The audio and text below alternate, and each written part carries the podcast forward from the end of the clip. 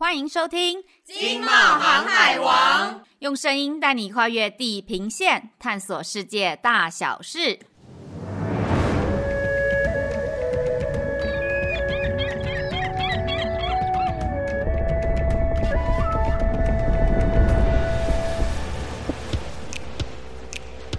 唉，上班开了一整天的会，长官疲劳轰炸，同事又频频出包。当你拖着沉重身躯通勤回家，打开家门后，你最想看到的是谁啊？当然是我家的狗狗啊！Hello，大家好，我是飞天吉娃娃，我是莉莉安。哎，今天是我们两个搭档首播的第一次，哎，对呀、啊，今天是值得纪念的一天哦。是啊，很高兴可以在经贸航海王 Podcast 上面和听众朋友们在云端见面，和大家分享现在最夯的新产业趋势，还有最热门有趣的话题哦。没错。那今天我们要来聊些什么啊？哎，莉安，你有养宠物吗？有啊，我之前有养几只鱼，不过它们都已经升天了。但是我爸妈之前有养八只狗，然后现在又换养七只猫，已经变成重度猫奴了。那你呢？你有养什么宠物吗？有啊，我养了一只波士顿梗犬，它常常被人家误认它是法斗啊，长得有点像吗？会吗？有一点点而已啦。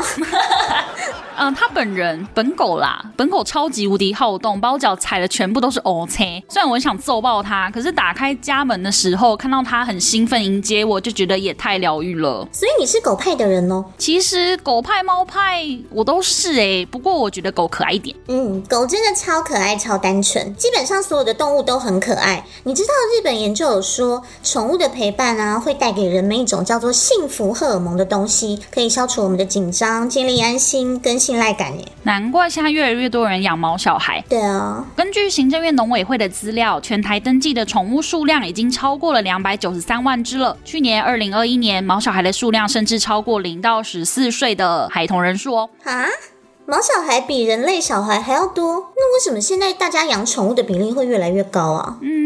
其实现在毛小孩越来越受欢迎，有几个可能的原因啦，像是人口老龄化。依据人本主义心理学之父马斯洛的理论，人类满足了生理以及安全的需求之后呢，就来到了爱与归属。爱与被爱的能力是人人都需要的东西。有了宠物的陪伴，人类可以付出爱，同时也接受宠物不离不弃陪伴的爱。嗯，尤其现在全球都在面临人口老龄化的问题，青壮年人口因为工作忙碌，比较没有时间可以给予长者陪伴或者是照护。这时候啊，宠物就成为人类最好的朋友。嗯，没有人陪的老人，真的有一只宠物也还不错耶。对呀、啊，因为我觉得千禧世代的看法跟观念啊，其实也有影响到宠经济哦。像现在常常看到有一些年轻人，他们推着高级的婴儿车在百货公司里面走，但是车里坐的不是婴儿，却是狗诶。所以基本上，千禧世代的人呢，他们认为养宠物比养小孩负担小，而且好处更多。对待宠物就跟对家人一样，所以常常会不惜成本的买最好的饲料给毛小孩吃，然后买高级的用品啊，像是婴儿推车给他们用。现在狗都比人过得还要舒服。对，我们要认清，我们就是连狗都不如，好吗？对啦，还有啊，其实跟莉莉安分享的原因还有一个很息息相关的原因是，现在台湾有更多不婚不生的人，像是在二零二一年啊，生育率台湾居然是排名全球倒数第一哦。啊，倒数第一很夸张哎，真的。但其实现在不婚不生呢，就是现在台湾的社会趋势。这个原因跟刚刚莉莉安提的其实息息相关。宠物已经在人们的生活中取代掉了孩子的角色，而且毛小孩就意味着宠物不仅仅是宠物，而是被当成孩子一般的珍视哦。没错。然后我觉得，其实中产阶级人口的提升也是促进宠经济发展的一个很稳定的力量。嗯。像是中国跟印度等人口很众多的国家，他们近几年快速的发展，国民可支配所得收入增加，中产阶级人数也暴增，所以连带宠物持有率就提高了。甚至你知道吗？在中国养宠物有时候是被视为一种身份的象征哦。诶，是这样子哦。还有啊，其实刚刚提到的几个因素，新冠肺炎疫情也催化了宠经济的爆发性成长哦。诶，怎么说？像是疫情前期，很多国家都不是实施封城政策嘛，对，还有大家都采 work from home 的模式，人们就被迫了延长居家的时间，在无法与人互动的情况之下，很多人当然就开始养一只宠物啊，增加互动感。也对耶，所以疫情期间，宠物其实是一些单身人们的唯一伴侣。那在家时间变长了，对宠物的关注度自然就更高啦。那不难想象，宠物经济会因此爆红喽。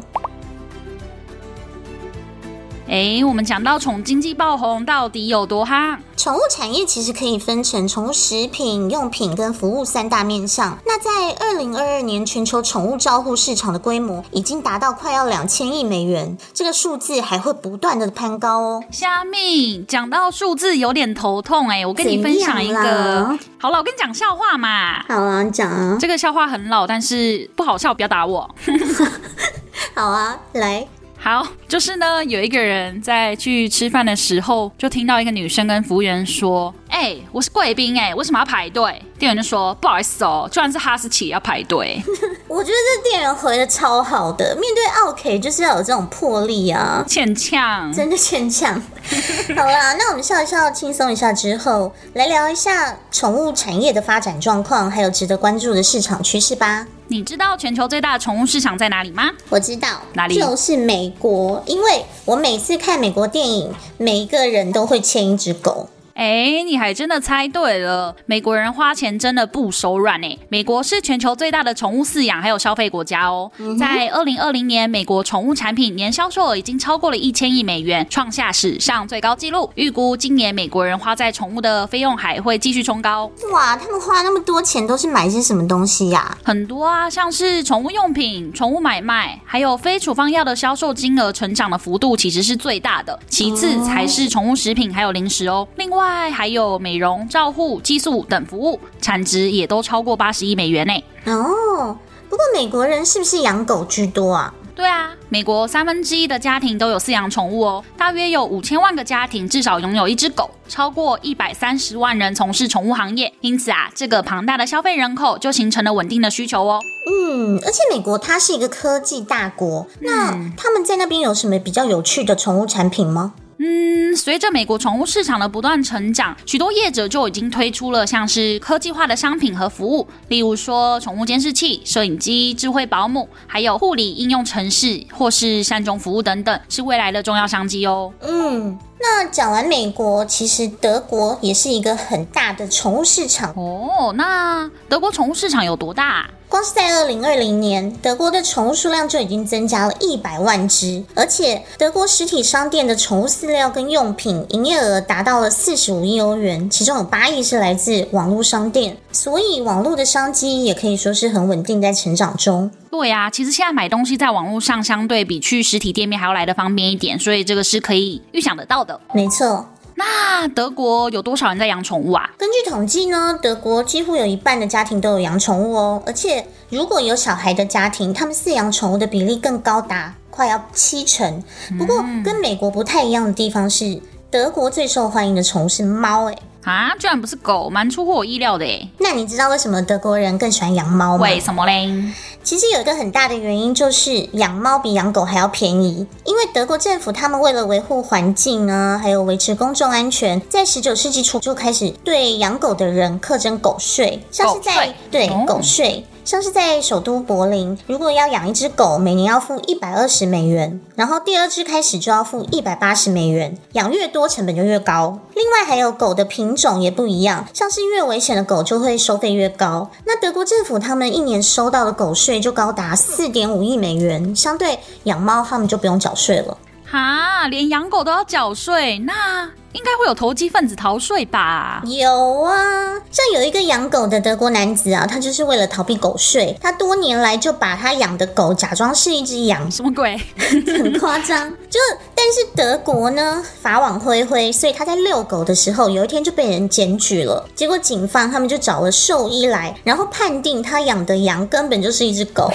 那这个男的呢，他除了被罚款啊、补税之外，还要上法庭面对诉讼。哎，太扯了。啦，真的是名副其实的挂羊头卖狗肉哎哎，请问一下，这位事主有没有考虑到狗狗的心情啊？没有啊，所以真的很难想象，现在高科技时代还会有人敢这样瞒天过海哦。哎，讲到高科技啊，现在可以使用智慧型手机来追踪宠物的生命体征，还有它的位置、睡眠时间或是活动量等等，将这个资讯呢发到 App 上面，它也可以与其他用户交流，像是在外出散步的时候啊，可以获得附近用户的宠物动态消息，可以。说是专属宠物的社群媒体哦，连宠物都有社群媒体，会不会太夸张吧？真想不到。而且我觉得现代人呢、啊，因为工作很忙碌，所以宠物其实单独留在家里的时间也很长。他们在家里会孤单寂寞，觉得冷，所以现在还有一种东西叫做宠物电视，哎，可以让宠物长时间没有人在家陪伴，也可以保持忙碌，又有自己的娱乐生活，甚至还有付费频道，饲主可以订阅。哎，那。宠物都看什么节目啊？该不会是看可爱巧虎岛或者是西瓜哥哥带弄跳吧？当然不是啊，主要是一些自然景观跟轻音乐的节目啦。这个目的呢，就是要刺激狗狗的大脑，然后让它兴奋。嗯、哦呃，也有一些就是狗狗日常生活会出现的场景，比如说有人来按门铃啊，或者是有汽车经过等等。嗯、那其实宠物电视它的创立的宗旨就是让独自在家的宠物狗狗，它们有丰富的生活。嗯、如果它们太无聊的时候，就会去。啃主人的枕头啊、家具啊、鞋子什么的，那反而比较不好。嗯，原来是这样哦。那我们讲完了全球两大宠物经济市场蓬勃的国家之后呢，那我们来看看台湾的宠物经济趋势又是如何。现在台湾宠物产业的三大趋势分别为科技化、休闲化以及高龄化。哦，科技化是指哪方面呢？像是现在台湾市面上有许多远端控制的喂食器、智能恒温猫窝。AI 影像辨识的猫砂盆，它可以用来辨识猫咪的体重。